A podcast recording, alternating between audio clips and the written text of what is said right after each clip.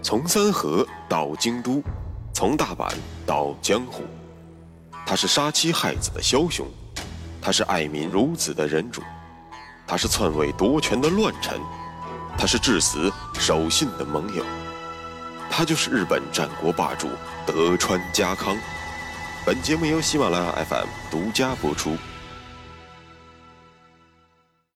有缘相逢，有幸守候，欢迎收听，我是大师。继续为您带来日本战国霸主德川家康。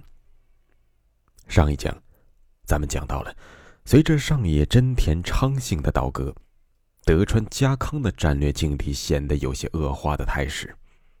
不过，因为真田家对于雄踞东海道五国的德川氏，毕竟只是选界之计，因而此刻家康并没有太过的忧虑。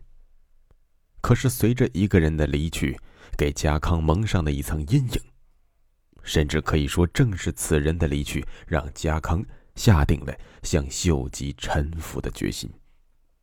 本期节目，咱们就来说说这是怎么回事咱们要讲的就是日本战国史上非常著名的事件，同时也是众说纷纭的疑点重重的石川出奔事件。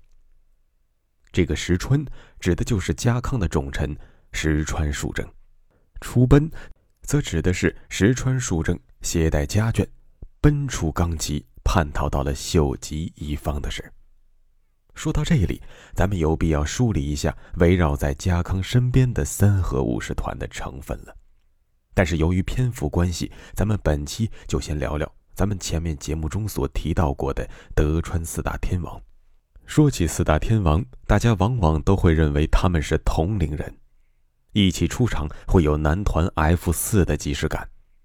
其实这是个误会，真实情况是他们是老中青三代。年纪最大的是德川家康的姑父酒井忠次，他出生于一五二七年，二十年后的一五四八年，另外两个人才出生，分别是本多忠胜。和汉江神原康正，又过了十五年，最后一位才咕咕坠地，这便是龙虾军团长景一之争。所以，当时间来到了一五八五年，四个人同框亮相时，酒井忠次是年近花甲的白发老者，本多忠胜和神原康正则应该是年近不惑的中年大叔，而景一执政呢？则是二十岁出头的翩翩少年。怎么样？虽然画风不太对，但是还是蛮有意思的。书归正传，比酒井忠次小六岁的，便是本期节目的主角石川数正。他虽然不在四天王之列，但是他在德川家的地位却是与酒井忠次并驾齐驱的。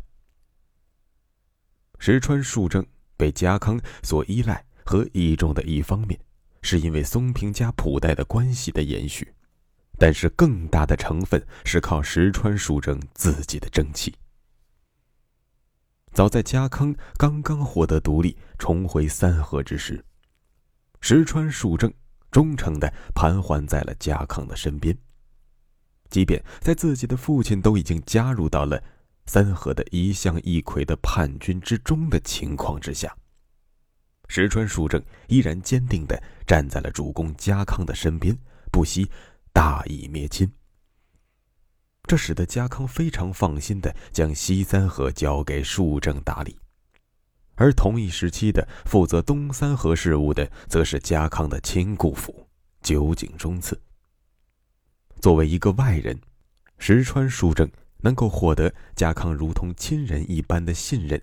和如同对待长辈一般的倚重尊敬，整个三河国也只有他石川数正一人而已。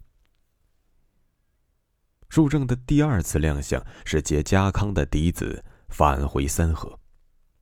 要知道，虽然家康获得了事实上的独立，但是他的嫡长子信康还在金川史真手中。也就是说，这件事如果处理不好，家康的宝贝儿子大概率会被恼羞成怒的史真杀掉的，当然，也就没有后来的知德联姻了。正此关键之时，石川树正挺身而出，向家康谏言，可以利用前不久逮住的提电长照的两个儿子，换回少主信康。此二人正是世真的外甥。石川树正的提议非常合理。金川世琛对于这两个外甥的疼爱是出了名的。虽然照理说，手握家康嫡长子。战略筹码肯定是要大过这两个外甥的。如果要换成信长，为了胜利把他的儿子全部杀掉，或许都无所谓，更别说什么外甥了。但是性格懦弱的世真显然不适合生活在这弱肉强食的战国，他居然在石川树正的忽悠之下同意了。夜长梦多，迟则生变。树正带着信康连夜的返回了冈崎。对于这位先是保卫自己，后是挽救自己儿子的人来说，石川树正对于家康父子算是恩同再造了。家康对于石川树正的好感和信赖，也就自然的与日俱增了。石川树正不仅有勇有谋，而且作战勇猛。平定一向一揆、淄川合战、三方原合战、长筱合战，对于德川家生死攸关的几场大战，几乎一场不落的全部参与了。虽然后世的风评之中，他并不如四大天王名头大，但事实上，石川队也是三河武士团中的一支极为顽强的中坚力量。只是到了后来，家康对于树正的定位发生了改变。而之所以转变，是因为石川树正的另外一项优点：老成持重，擅长经营，也就是咱们常说的，他更适合像萧何一样，在后方保障后勤，居中调度。我们当年高考是分文理的，我不知道现在各省还分不分。我问过好多的同学，你为什么要学文呢？他们给我的答案非常的统一，因为数学学不明白。但是树正从打天下的理科生转而成为了治天下的文科生，可绝不是因为理科学不明白，而是因为他的武功已经足够优秀了。如果想要更好的贡献给东家，那么在文治上他能够发挥出更大的作用。您说这样的人，该有多牛呢？石川树正先是作为信康的监护人辅佐少主，本想安安稳稳的当个未来主君的师傅，安度晚年的。不过，不料半路上杀出来个信长，信康被勒令切腹了。石川树正此后也就替代信康。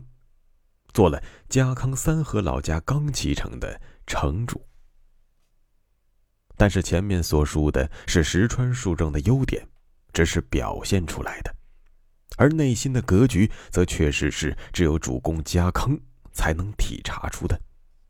这正是石川树正区别于其他三河武士的最大的区别，或者说长处。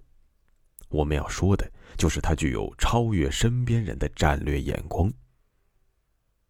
德川家康深知手下的这帮三河武士团对于自己的忠诚是毋庸置疑的，但是由于地域限制和受压迫的态势，导致三河人缺乏了远见和智慧。